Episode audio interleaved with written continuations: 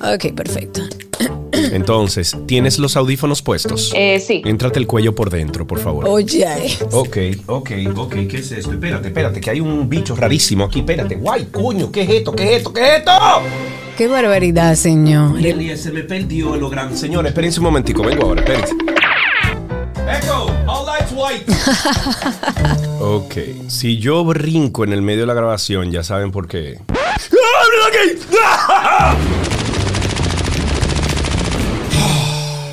Ok, lo maté. Era una arañita chiquitita. Karina y Sergio After Dark llega a ustedes gracias a Farmacias Carol. Con Carol cerca te sentirás más tranquilo.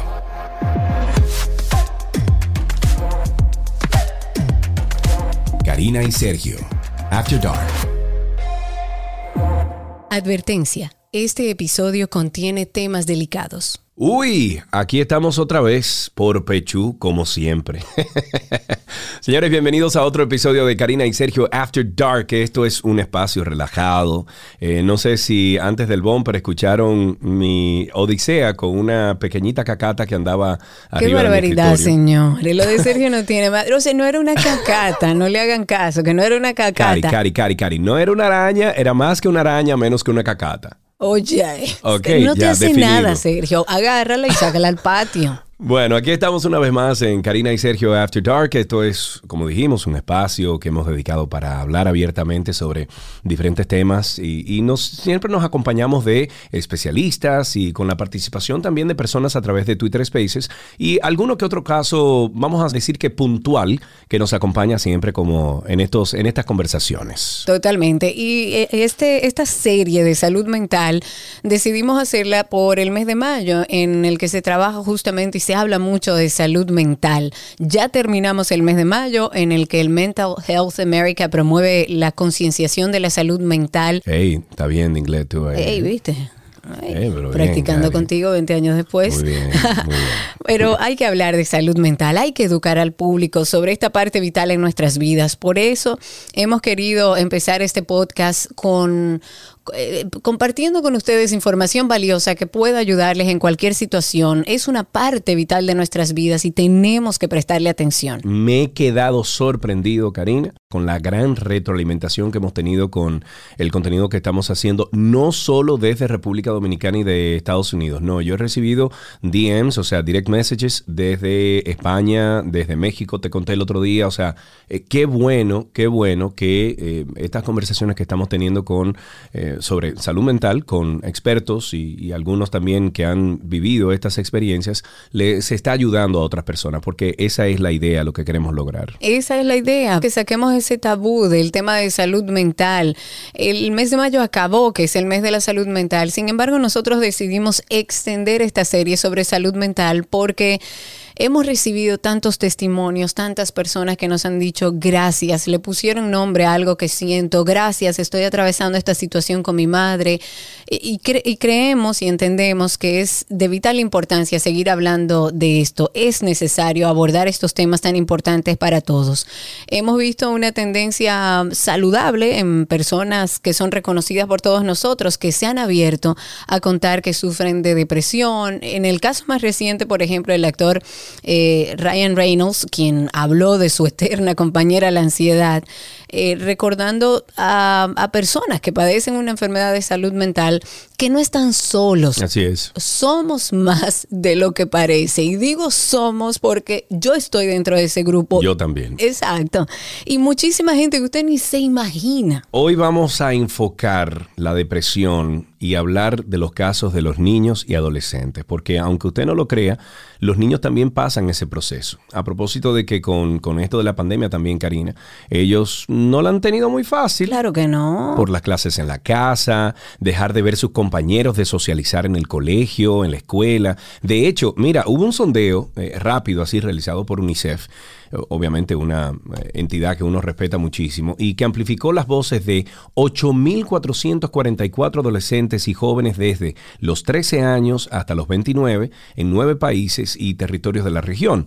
El reporte da cuenta de los sentimientos que enfrentaron en los primeros meses de respuesta a la pandemia del COVID-19. que justamente, y los niños son particularmente afectados en este proceso de pandemia, pero a mí me han escrito personas diciéndome, Karina, me dio COVID y luego del COVID he vivido una situación de ansiedad que mis médicos me dicen que son parte del, del síndrome post-COVID. Y sí, por eso también es importante hablarlo. Entre esos participantes que hablaba Sergio, las y los participantes, 27% reportó sentir ansiedad y un 15% depresión.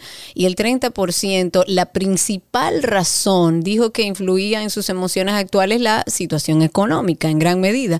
Recordemos incluso la película que a mí me encantó, yo no sé si a ti, intensamente, en la que veíamos una niña pasar justamente por un proceso depresivo en silencio, que yo creo que es lo más, más peligroso de todo. Claro, y mira, para, para hablar de este tema, y obviamente tú, bueno, tú sí, tú sí, porque tú eres, tú eres cosita psicóloga y no sé qué, pero yo no, yo absolutamente no tengo eh, ningún punto de vista profesional de todo lo que estamos hablando aquí, más que la experiencia, pero para eso y para profundizar en este sentido, en, en la depresión en niños y adolescentes, hemos invitado a Marlina Gómez Guzmán. Marlina Gómez Guzmán es neuropsicóloga clínica, especialista en intervenciones en psicoterapia.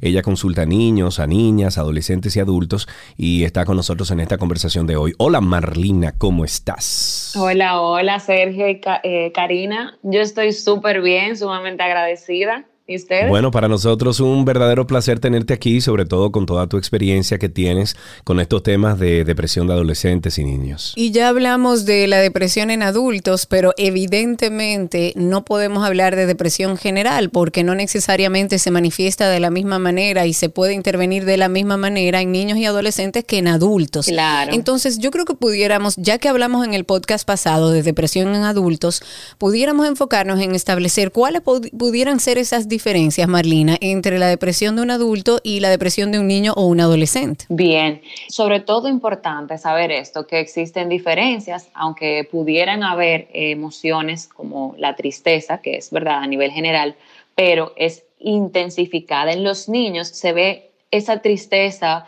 más como irritabilidad como un mal humor. Eh, ah, es que él siempre está malhumorado en el colegio, es que está muy irritable porque eh, por cualquier situación explota. En los niños y adolescentes se suele ver, más en los niños se suele ver así como irritabilidad. En los adolescentes es más como la apatía, ese aislamiento, aplanamientos, es el no expresar emociones. Okay. Y sobre todo que los adultos pueden quizás expresar aunque se nos hace a veces difícil expresar cómo nos sentimos, en los niños es un poco más difícil porque ellos no te van a decir, ah, es que me sentí frustrado por lo que me sucedió con los amiguitos. Entonces, esa incapacidad dada de la edad, o sea, propio de la edad, esa incapacidad de poder expresar o verbalizar cómo se siente, eh, es lo que también diferencia eh, entre una etapa y la otra. Ok. Bueno, ya hablaste de eso un poquito, de, algunos indicadores, eh, pero, pero puntualmente o prácticamente, ¿qué, ¿cuáles son? Síntomas. Sí, esos síntomas que uno puede notar en un niño, porque sí, dijiste el aislamiento, hablaste de irritabilidad, pero, pero ¿cuáles son algunas otras cositas que a lo mejor obviamos que son muy específicas de casos eh, así como raros. Y además, tomando en cuenta, por ejemplo, en el caso de los adolescentes específicamente, muchas veces nosotros como madres y padres, eh, decimos, ah, no, lo que pasa es que es la adolescencia, él vive trancado, él vive, uno se lo achaca como a ese proceso de adolescencia que ya de por sí es difícil. Entonces, ¿cómo nosotros, como madre y como padre, podemos establecer esos indicadores de, lo, de los que habla Sergio para diferenciar entre, bueno, si es un adolescente y está viviendo su proceso de, de, de, de independencia, frente a una depresión, porque hay una línea como muy fina ahí. Claro, mira, eh, establecer primero la diferencia. Eh, la adolescencia no tiene que ser necesariamente traumática, o sea, hay cambios, es difícil, pero de ser traumática eso no es lo normal. Entonces, por ejemplo, hay diferentes síntomas, síntomas emocionales, físicos, cognitivos y conductuales. Por ejemplo, ¿cuál es síntoma específicamente para que nuestra audiencia pueda identificarlo? Hay cambios bruscos de humor, o sea, es verdad, eh, ante una situación de dificultad el niño se puede sentir triste o el adolescente se puede sentir frustrado, pero cuando persiste por mucho tiempo, entonces ya está fuera de lo normal, de lo esperado. Hay síntomas también, por ejemplo, eh, de los síntomas emocionales, se, hay mucha culpa, o sea, se culpabilizan de de las situaciones que suceden, por ejemplo, en casa o en el colegio, eh, tienen mucha ira por dentro y lo manifiestan también en el comportamiento, falta de sentido del humor, no son capaces de expresarse emocionalmente. Esos son los síntomas emocionales. Como síntoma físico, y aquí hay que tener muy pendiente esto, hay alteraciones del sueño, hay constantes pesadillas, o sea, frecuentemente, eh, se altera el apetito, hay náuseas, también pueden ser por ejemplo, ven niños que se hacen pipí en la cama, o sea, se orinan en la cama de noche y los padres lo ven como que es propio de la edad y esto puede ser una enuresis, o sea, una incontinencia urinaria. Y en la depresión infantil se suele dar en las noches. Entonces, cuando pasa con mucha frecuencia, pues esto puede ser un indicador. Mira, yo sufrí, oye Marlina, yo sufrí de eso toda la vida. Hasta el día de hoy yo no puedo tomar agua después de las 8 de la noche. O sea, tú te haces pipí en la cama, querido. Yo me he hecho pipí, sí, hasta el año pasado, qué sé yo, hace como dos meses. No, pero cuando era niño era muy constante, o sea, era, era todos los días prácticamente. y bueno, en ese entonces mi madre y mi padre no supieron, no supieron tratar eso muy bien, lo resolvieron con otro problema, pero bueno. La enuresis es algo real y que hay desinformación. Entonces, eh, ¿qué es esa incontinencia urinaria que se puede dar en las noches y suele pasar también cuando eh, hay una depresión eh, infantil? Entonces, también puede ser eh, puede presentarse con quejas somáticas. Por ejemplo, aquellos niños que expresan tener eh, dolores estomacales, que tienen dolores de cabeza frecuente, lo llevan al médico y el médico dice que todo está bien. Entonces, eh, por ejemplo, en el colegio pasa, ah, no, ya los padres han dicho que, que, todo está bien. Ahí vuelve con el dolor de cabeza. Quizás lo ven como una escapatoria a las clases y quizás no indagamos un poco más, quizás por la falta de información respecto a este eh, trastorno. Sobre todo en la depresión infantil, porque digamos que en la depresión eh, de un adolescente, eh, los padres lo tenemos más, yo no sé si el término es normalizado, pero lo tenemos más pendiente, a sabiendas de que es una etapa que, que, que requiere de muchos desafíos para los jóvenes, pero para uno es como sorpresivo pensar que un niño, por ejemplo, de 7 años, de 8 años, puede estar atravesando una situación de depresión. No, y, y, no solamente eso, Cari, que lo lleve incluso a quitarse la vida, porque hay muchos casos de niños eh, de 7, 6, 8, 9 años que se han quitado la vida. Así es. O sea, para, para que un niño llegue a ese punto, imagínate tú el nivel de depresión que tiene que tener un niño así.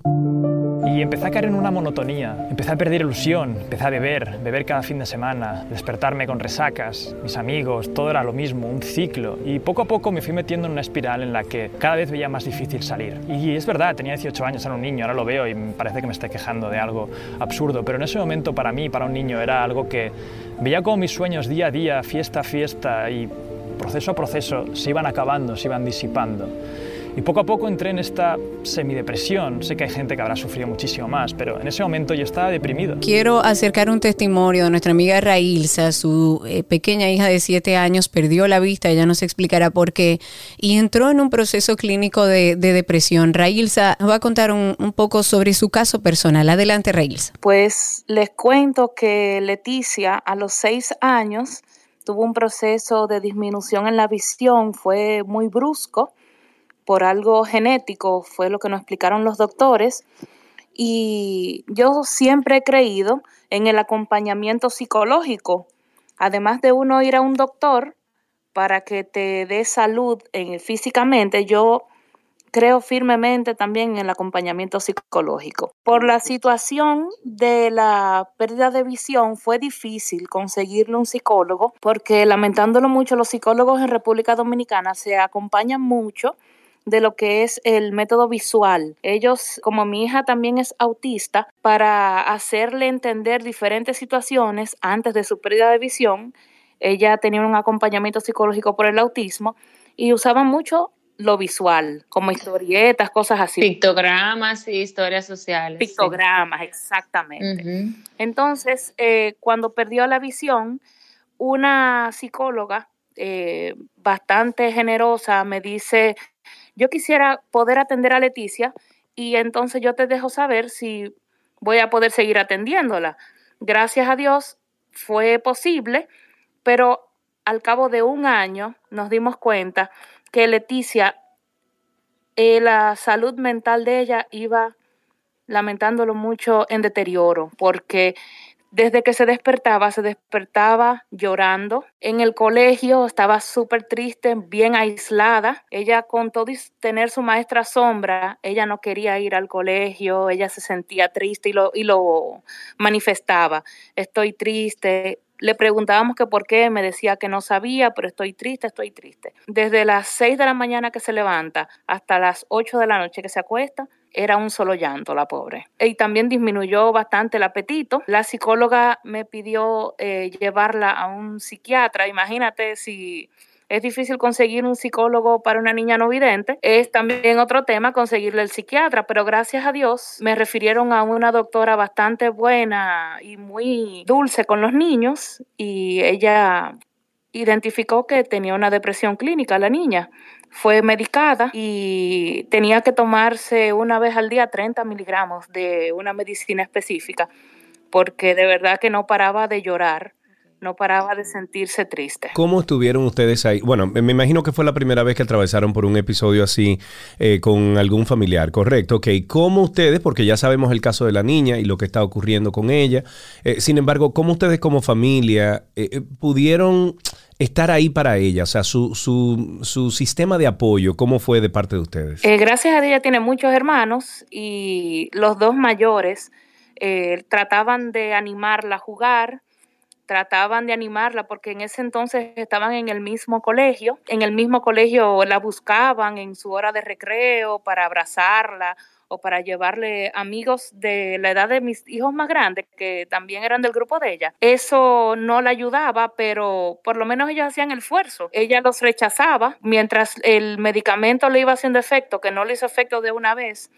sino con el paso de varios meses ya sí ella volvió a ser eh, la niña alegre que era al principio. Qué bueno, o sea que ese es el resultado, digamos, positivo de una familia que supo intervenir a tiempo, que pudo entender que sí, que su hija de siete años efectivamente estaba atravesando una depresión clínica. A mí me interesa saber, más allá de qué hicieron ustedes como familia, qué sintieron ustedes como padre, como madre, viviendo un proceso de depresión en una niña tan pequeña, que no es tan, o sea, que no lo tenemos nosotros tan normalizado. Bueno, además de la preocupación, teníamos más preguntas que respuestas. Eh, gracias a Dios mi esposo pudo ir a cada cita para entender cuál iba a ser el proceso con Leticia, porque además de la medicina teníamos que exponerla también a diferentes situaciones para tratar de animarla. Ella, gracias a Dios, se pudo refugiar en el piano. Eso le ayudó muchísimo. Tuvo una maestra súper cariñosa que junto a un profesor de piano que también sabía lectura en braille, me la enseñaron a tocar piano. Y todavía al sol de hoy Leti toca piano y eso, esas son las tres horas a la semana que más feliz está. Ay, qué bueno. Railsa, gracias de verdad por compartir con nosotros ese testimonio que yo estoy segura que le va a servir a muchísima gente. ¿Qué quería hacer con mi vida? La universidad no me gusta absolutamente nada.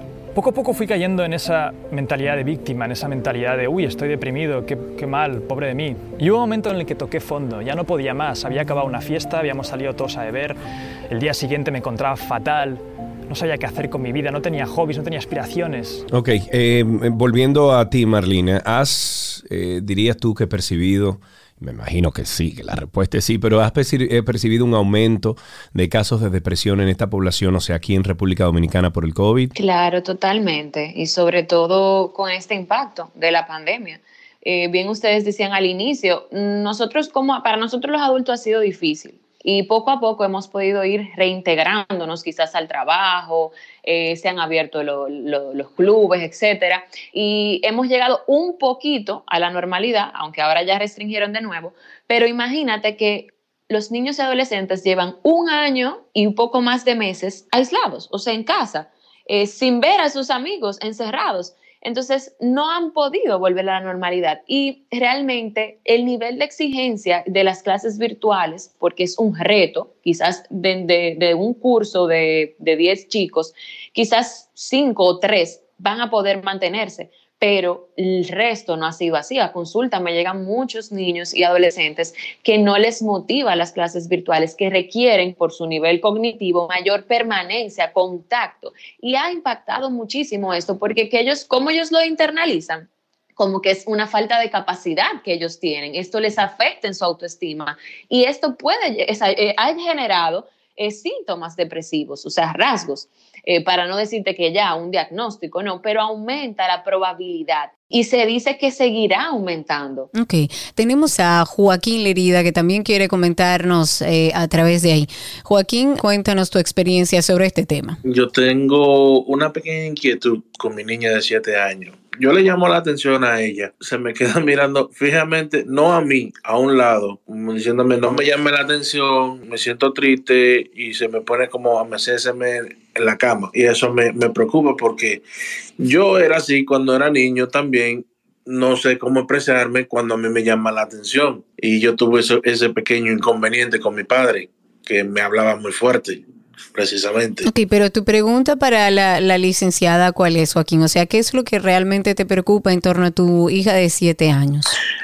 cuando le llamo la atención que se me queda callada, que hace una pausa y yo le digo, Nayeli, te estoy hablando, te estoy corrigiendo, y se me queda callada y no me contesta. Ok, eh, licenciada, ¿podemos nosotros eh, plantear algún abordaje? ¿Tiene esto algo que ver con un tema de depresión infantil o no? No necesariamente, o sea, hay que ver porque eh, puntualmente ahí hay un tema de comunicación y de expresión emocional, o sea, hay que ver también la forma en la cual le, expresas o le explicas o le llamas la atención. Y sobre todo, importante, cuando un padre corrige, es importante que el padre esté regulado, que no sea gritando, que no sea eh, culpando, sino expresar qué pasó, cómo le hizo sentir al padre eso, que no le gustó y qué le gustaría en lo siguiente y dar un espacio para que el niño o el adolescente pueda expresar eso que le pasó.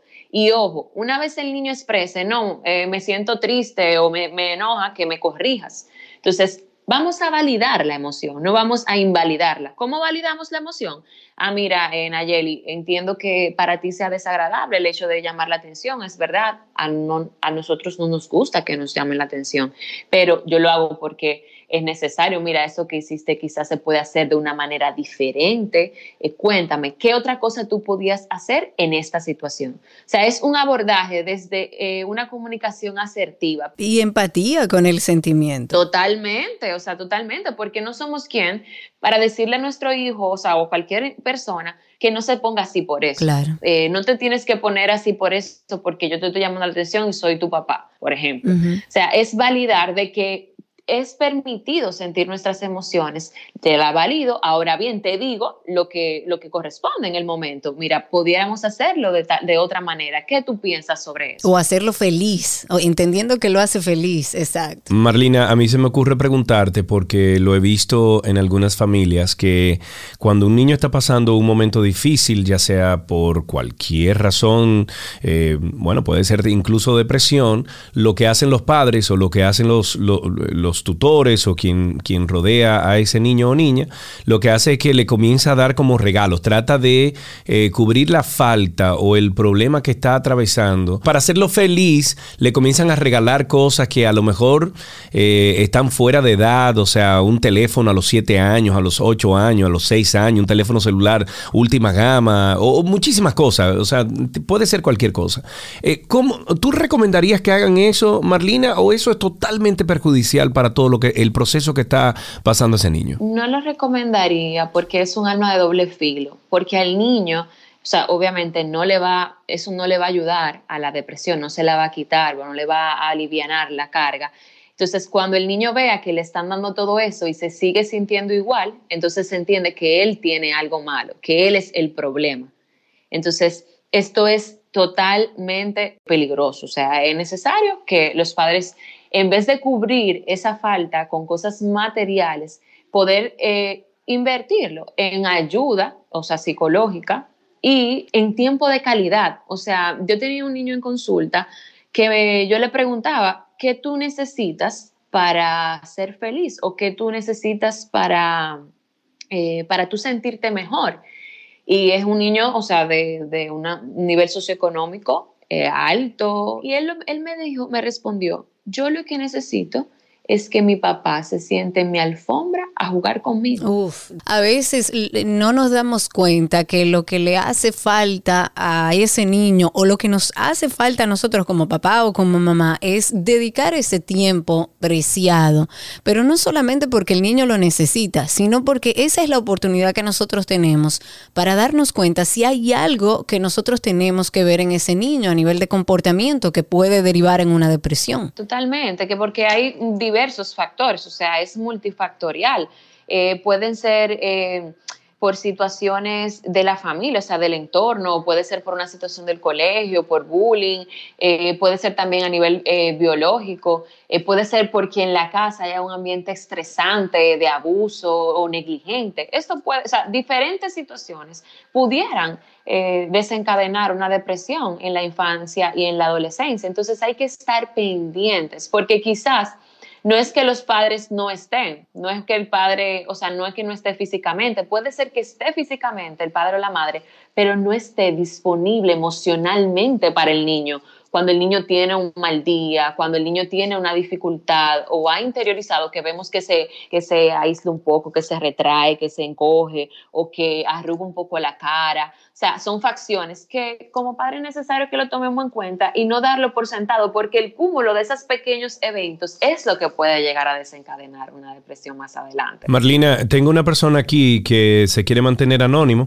Eh, me está escribiendo y me, y me dice, pregúntale a la licenciada si la pérdida de pelo en un niño que luce bastante triste, eh, de 8 años, que lo único que quiere es pasar más tiempo con su papá, si eso sería una depresión crónica y si debo asistir a un especialista. Claro, lo de asistir al especialista te lo digo yo, pero entonces Marlina, ¿tú crees que la pérdida de pelo de un niño de 8 años que tiene parece que los síntomas de depresión podría ser eso mismo, una depresión crónica? Sí, mira, puede ser eso, hay que ver si alopecia infantil, eh, o sea, es bueno que vaya al médico también, o sea, que haya un, hagan un, un análisis completo, o sea, un, un chequeo completo porque está la alopecia infantil, que puede ser por causas biológicas o pueden ser también por causas psicológicas. O sea, cuando a nivel biológico todo está bien, a nivel orgánico, entonces pudiera ser por, eh, él ha internalizado un problema eh, que está sucediendo en su entorno y lo refleja con la pérdida de pelo, o sea, pudiera ser. Y esto puede también llegar a desencadenar una depresión.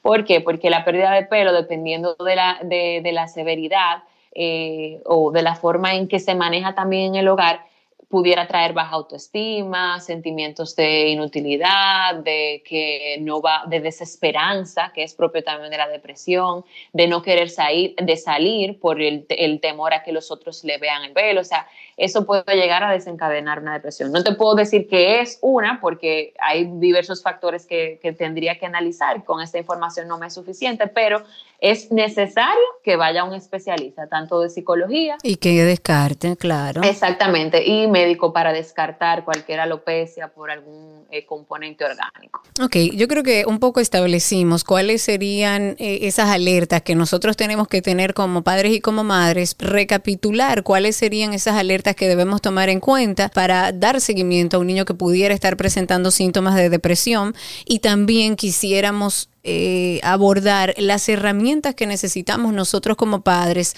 para poder abordar a ese niño de manera asertiva con respecto a su posible depresión. Pero primero vamos a puntualizar cuáles son las alertas que debemos tomar en cuenta en niños y adolescentes para eh, estar pendiente con respecto al tema de la depresión. Son diferentes síntomas emocionales, físicos, cognitivos. Entonces, como les decía, los emocionales, cambios bruscos de humor, irritabilidad, ansiedad, impotencia, falta de sentido del humor, la incapacidad de no expresar las emociones. Dentro de los físicos, alteraciones del sueño, pesadillas frecuentes, o sea, constantes. No es que un día tuve una pesadilla y ya no. Pesadillas constantes, alteraciones en el apetito, en el apetito como decía el testimonio anterior, que la niña tuvo una pérdida del apetito, náuseas o eneuresis, que es la incontinencia urinaria, quejas somáticas de que le duele la cabeza, de que le duele la barriga y que no hay una razón aparente.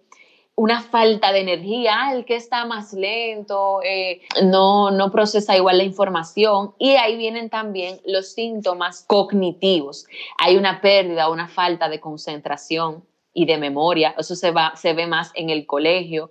Una pérdida del interés también. Se culpan eh, son más pesimistas, em, hay una desesperanza, entienden que no tiene solución, que ellos eh, pueden ser una carga y entran los pensamientos también de eh, autolesión, autolesivos, o sea, pensamiento de eh, yo no sirvo para nada. Entonces hay que tener mucho cuidado, o sea, los niveles de alerta en estos casos eh, tienen que estar bien altos, o sea, los padres bien pendientes, agarrados, o sea, de la mano de especialistas, porque a veces no es uno solo que interviene, o sea, psicólogo y también psiquiatra sí lo amerita.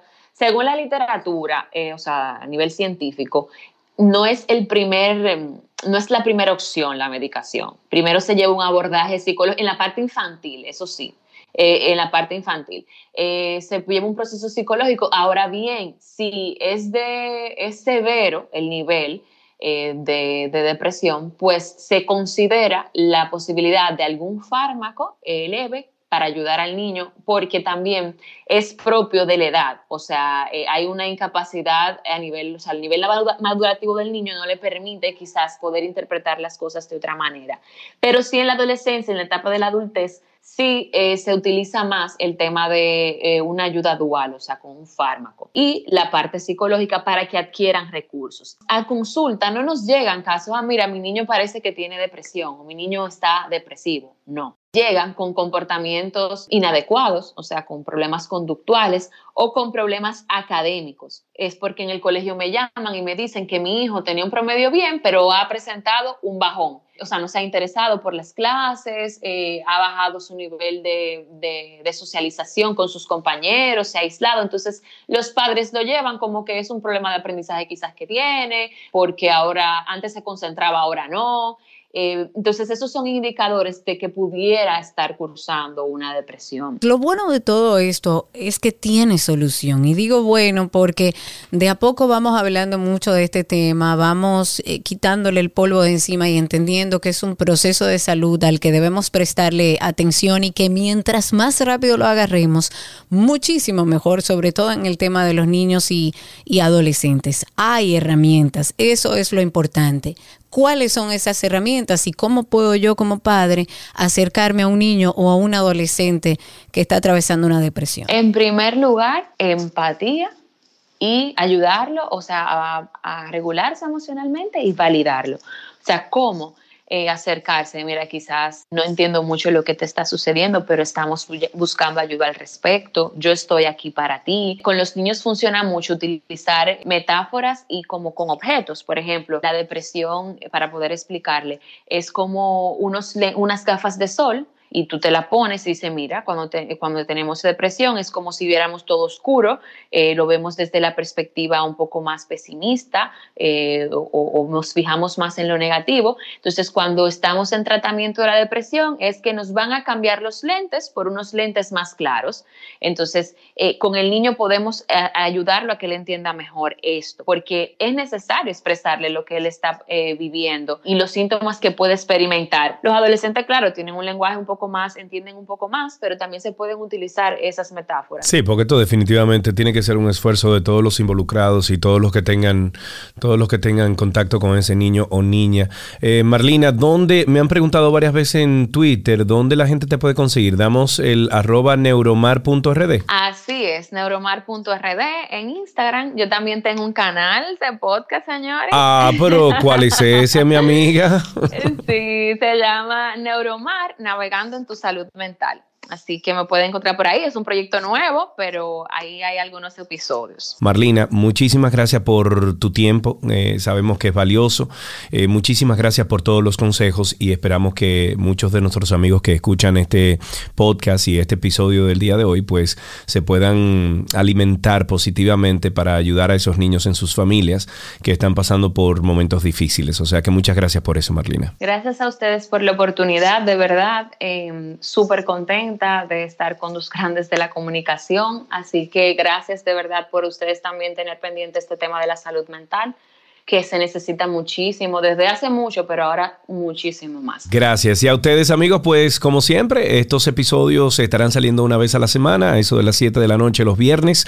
Ahí pueden encontrar eh, diferentes temas. Estamos concentrados en los próximos y hace tres episodios, ¿verdad? Ese es el exacto. Estamos concentrados en salud mental, pero ya estamos cerrando ese ciclo para entonces empezar otro. Hasta aquí este Karina y Sergio After Dark. A través de nuestras redes sociales complementamos esta información. Nos consiguen como Karina y Sergio After Dark para que tengan toda la información que necesitan.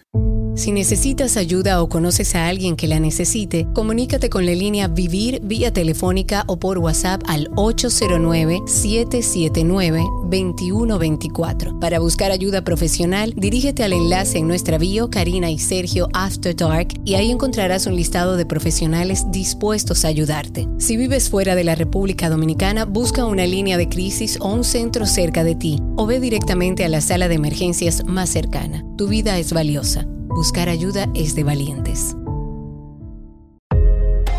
Este episodio de Karina y Sergio After Dark te llegó gracias a Farmacias Carol.